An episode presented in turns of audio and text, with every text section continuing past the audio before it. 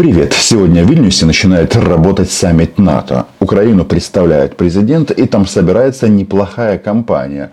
Джозеф Байден, э, Таип Эрджеп Эрдоган, о нем мы сегодня отдельно поговорим, ну и все наши европейские друзья. От саммита мы получим, а, значит, деньги, оружие и боеприпасы. На болотах Тревога по информвойскам. Даже вызвали из отпуска Олю Скобееву. Понимание, нам осталось чуть-чуть продержаться и дальше победа или ядерная война? День простоять и ночь продержаться. Кроме шуток. Если говорить по шутке, Но если исчерпаны все резервы, запасы. у них еще потенциал есть. Слово «еще» здесь лишнее, потому что потенциал и Украины, и НАТО растет. Все понемножечку переходят на военные рельсы. Можно было бы это сделать быстрее. Но вот Оля хочет ночь продержаться. Почему она так нервничает? Почему у нее такое грустное лицо? Почему на кадрах, которые показывают а, российским гражданам, массовые разрывы от наших новых кассетных боеприпасов. Потому что они понимают, что, кажется, а, дело пахнет керосином. И тут что важно? Вот Оля, ее желание продержаться всю ночь понятно. Потому что не все могут продержаться целый день. Например, вы читали эту прекрасную новость о том, что в Краснодаре застрелили замначальника городского отдела по мобилизационной работе Станислава Ржицкого. А этот прекрасный 42-летний парень известен тем, что год назад был командиром подводной лодки Краснодар руководил подводной лодкой Краснодар и застрелили его в Краснодаре. Совпадение? Не думаю. Год назад они нанесли страшнейший удар по Виннице. 27 человек погибло. Естественно, это было совещание министров обороны стран НАТО, инструкторов и вообще. Так вот, э, с этим товарищем Ржицким история вообще прекрасна. Ну, во-первых, он показал, что бег убивает, а еще э, теперь они все будут бояться и оглядываться. Все командиры российских боевых кораблей, вы думаете, мы не знаем, где вы живете? Вы думаете, мы не знаем, куда ходят э, стричь ногти ваши жены и делать педикюр? Все мы прекрасно знаем. Касается это, кстати, не только командиров кораблей, но еще и воздушных судов все вот эти вот товарищи, которые а, осуществляют пуски 195, 160, 122 М3 и так далее, мы все идем за вами. Кстати, а, на болотах там почему-то а, решили, что это теракт. Нет, ребята, это не теракт, это денацификация. И вот а, во многом из-за этого у них, конечно же, грустные лица. Говорят о том, что нужно стоять спина к спине. Но вот Оля Скобеева почему-то не хочет стоять спиной к Эрдогану. Вы не знаете почему? В любом случае, подписывайтесь на мой YouTube канал. Называем здесь вещи своими именами. Было у американцев с китайцами после истории с Эрдоганом Российская Федерация лучше бы свою спину более никому не подставляла, ни на кого не облокачивалась и рассчитывала исключительно на себя. А рассвет уже все заметнее, Да, так что, да. милая, будь добра. Странные идеологии, я бы даже сказал фривольные идеологии в прямом эфире, но бог с ним. Дело в том, что ну, э, у каждого свой жизненный опыт. И вот Оля понимает, что спиной к Эрдогану лучше не поворачиваться. Вопрос тут в том, что эти товарищи, очень сильно разочаровались а, в президенте Турции. Во-первых, он заявил, а, кроме того, что в Украину вернулись командиры защитников Мариуполя, значит, позиция Турции еще раз проговорена очень и очень ярко. Значит, Турция поддерживает вступление Украины в НАТО. Тут слез на болотах просто по колено. Ну и самое главное в части того, что э, вступление Украины это все-таки перспектива не сегодняшнего дня, а вот э, со Швецией вопрос решен. Нравится, не нравится, НАТО расширяется не только за счет Швеции, но и за счет Украины. И все это сделал кто мстительный маньяк Владимир Путин. Что очень важно, значит, сейчас у этих товарищей мысль э, бежит впереди э, американского паровоза, который все сносит на своем э, пути. И они думают о том, что нужно кому-то прижаться спиной. Как мы уже выяснили, Оля прижиматься не хочет. С другой стороны, если вы воспитываете ненависть, может быть, ее и не будут спрашивать. Я говорю сейчас о России. Все-таки вот по поводу Китая, конечно, это много, такая вот, чтобы не растекаться мыслью по древу, какие-то ключевые вещи сказать. А, вы знаете, ну, тут вот звучало, такой, может быть, был публицистический перехлест, что вот, так сказать, а, Китай без России там каким-то образом, так сказать, вот не смог бы а, существовать, или вот, скажем так, что Россия это ключевой, так сказать, гарант стабильности Китая. Ну, я понимаю. Давно так китайских друзей публично никто не оскорблял. Значит, эти слова будут переведены и отправлены, соответственно, сначала в посольство а, Китая в Украине, ну и далее это все положат на стол а, товарищу Си. И он скажет, что мы не можем без вас существовать, да вы же э, наша сырьевая база. Говорить о Э, нашей связки с Китаем нужно и, ва и важно, потому что э, здесь опять-таки используется э, введенный в оборот еще в прошлом году вот этот термин «спина к спине». Судя по реакции Оли Скобеевой, в России не все хотят поворачиваться к Китаю спиной. С другой стороны, ну что делать, если Россия такая страна, где м, вот а, с каждой стороны ее, ну в смысле России, а не Скобеевой, вот это вот место, на котором сидят, то есть Ж, О, П, А. В отношениях э, России и Китая не плечом к плечу, а спина к спине, когда, когда бойцы становятся действительно в такую стойку, что позволяет отбиваться там руками и ногами. Я прикрываю тыл тебе, ты прикрываешь тыл мне. И действительно, это очень такая вот устойчивая конструкция, которая позволяет России, которая имеет свой набор угроз и вызовов, и Китаю, который в Индо-Тихоокеанском регионе имеет свои вызовы выше крыши, вот так, вот поддерживать друг друга и позволять от этого всего э, отбиваться и идти вперед. Это очень важно. Обратили внимание, какие грустные лица у собравшихся на фоне озвученной информации. Что-то идти с Китаем вперед им не хочется. А все почему? Потому что они становятся, ну, банально сателлитом этой большой страны КНР знаете, как вот а, определить, какие изменения там на болотах? Достаточно посмотреть а, российские м, автомобильные блоги. Они там снимают исключительно о китайских автомобилях. Только о них. Потому что, потому что в другие их не пускают.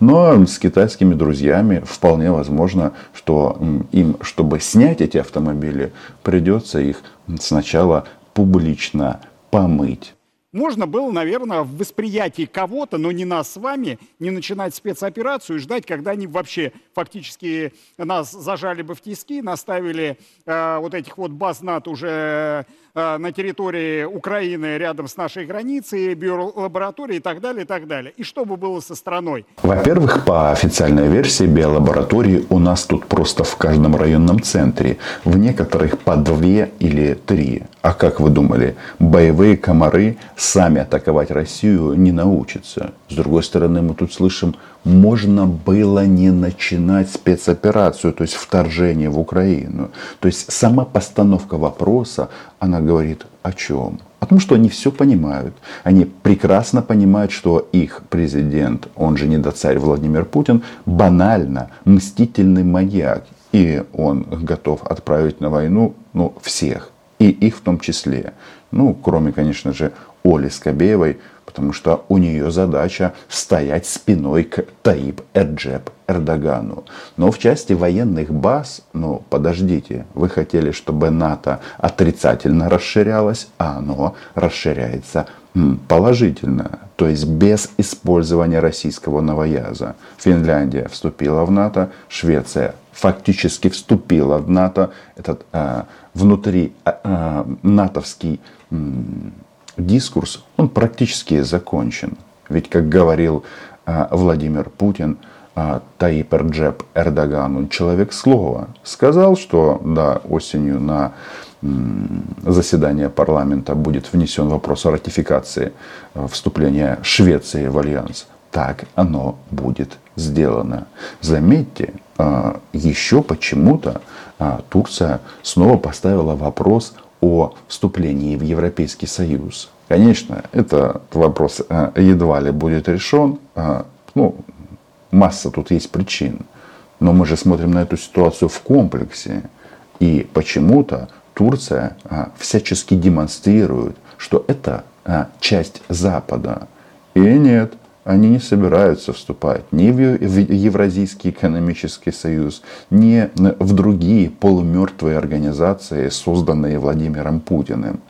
Ну, возможно, это связано с тем, что он сам полумертвый, а, председатель клуба 70+, который исходит из опции, что россияне должны родиться при нем и погибнуть на войне при нем. Ну, я не знаю, были у кого иллюзии насчет надежной спины Эрдогана. Я думаю, что у нас здесь в студии... Ну, просто новых да, иллюзий не надо. Иллюзий, ну, на всякий случай. Да, ну, есть интересы, да. Есть интерес. Эрдоган, он очень своеобразный человек в политическом плане. Ну, и надо понимать, все-таки история Российской империи, Советского Союза, взаимоотношения с Османской империей, Турцией непростые, да, и Крымские войны, мягко и так говоря. далее, мягко говоря, да. Поэтому тут иллюзий совсем не должно быть.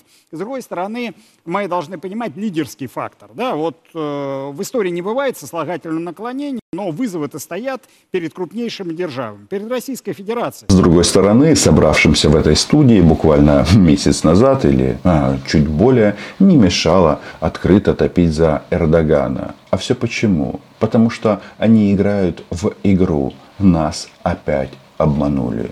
Вот, собственно говоря, и все. Тут еще перед саммитом НАТО есть один важный момент. Это поставки кассетных боеприпасов. Как они красиво взрываются, а, показывают российским гражданам. Ну, это вроде как а, интересное явление, да?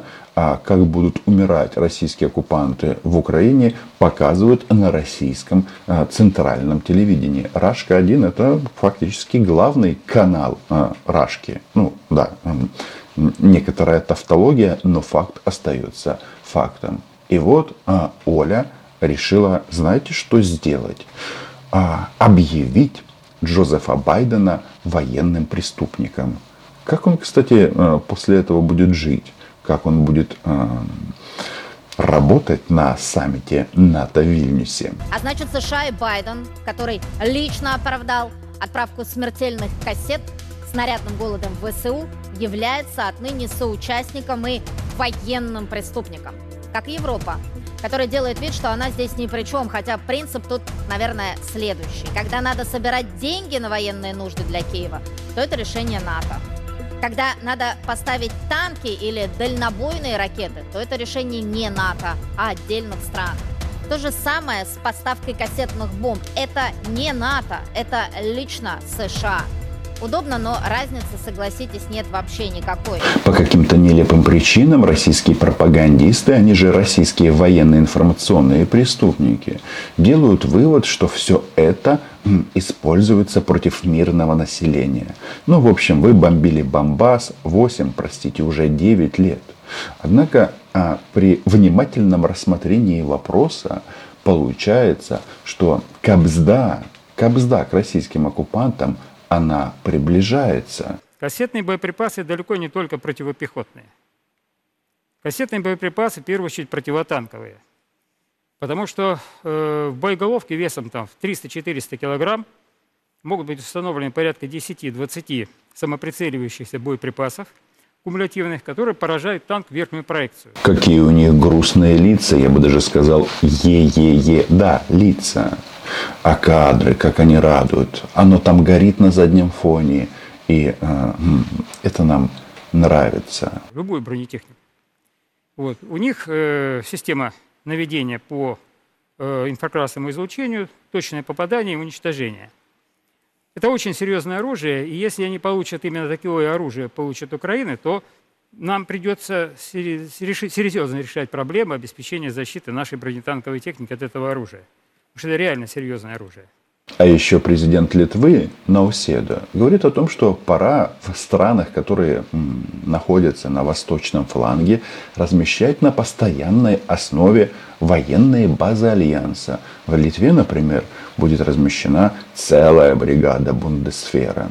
Немцам пора, конечно, привыкать к тому, что те времена, а, когда их деды и прадеды ну, не пошли по правильной дорожке, они закончились. И теперь э, немецкие войска да, приглашают к себе.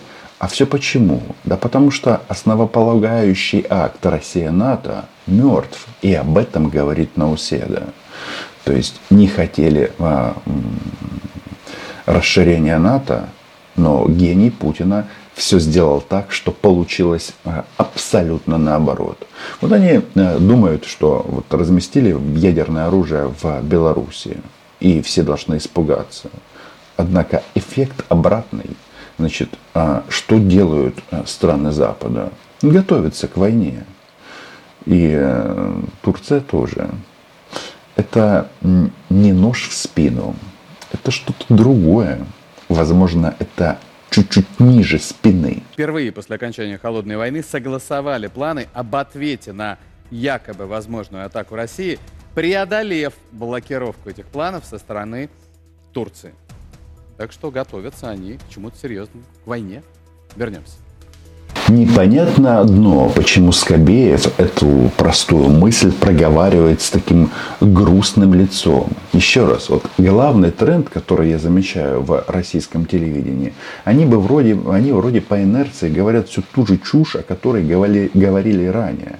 Но вот сейчас вот эти вот потухшие взгляды, значит, э, отсутствие уверенности в себе. И э, все вызвано чем? Потому что тот, кто ходит на эти программульки, в своей массе эти товарищи не идиоты. Они нацисты, они путинисты, они плохие люди, но они не идиоты. И понимают, что а, российские военные умирают днем и ночью.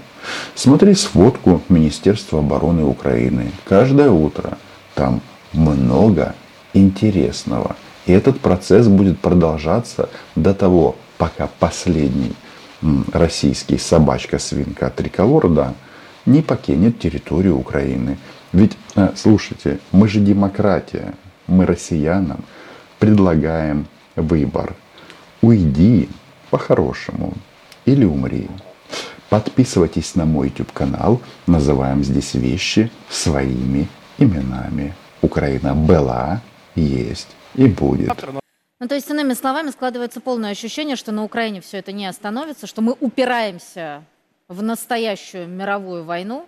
Впереди, возможно, ядерный апокалипсис, и наши партнеры, как мы их раньше называли, наши враги, как будто бы этого не понимают или планируют отсидеться за своей лужей, хотя по всему до них ведь тоже долетит. Мы же должны долетит. это будем проконтролировать. Да, ремарочка. Почему у Оли такое грустное лицо? Потому что Скобеева любит Прада, а ей предлагают брюкву ищи. Она еще будет а, рада этому предложению. До встречи.